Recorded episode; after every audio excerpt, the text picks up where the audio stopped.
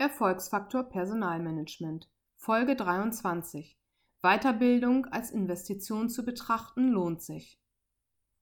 Einen Mitarbeiter zum Seminar zu schicken, ist häufig die einfachste Form für Führungskräfte, die Kompetenzen der Auserwählten zu steigern. Seminare sind oftmals eine teure Variante der Weiterbildung. Seminarkosten in Höhe von 1500 Euro sind keine Seltenheit, hinzu kommen Reise- und Übernachtungskosten und die Entgeltfortzahlungskosten.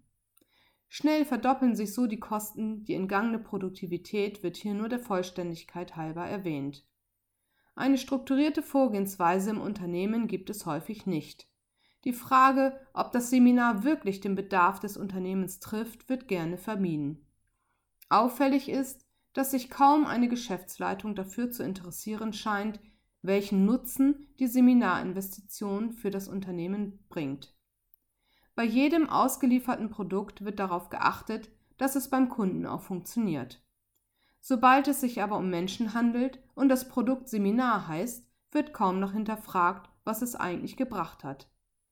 Jeder von uns hat wahrscheinlich Seminarordner, die nach Rückkehr ins Büro sofort in den Schrank gewandert sind und bis heute dort stehen und in Ruhe gelassen werden.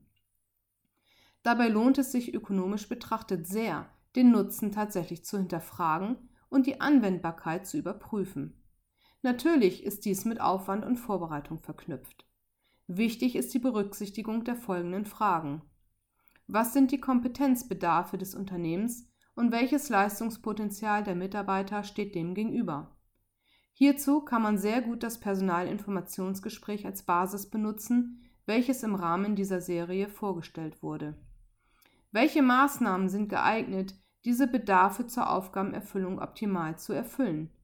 Das können Seminare sein, aber auch innerbetriebliche Maßnahmen wie Job Rotation.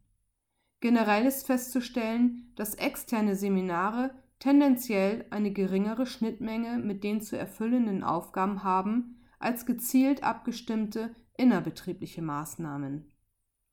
Wie kann sichergestellt und überprüft werden, dass das gelernte Wissen in der Praxis angewendet und umgesetzt wird?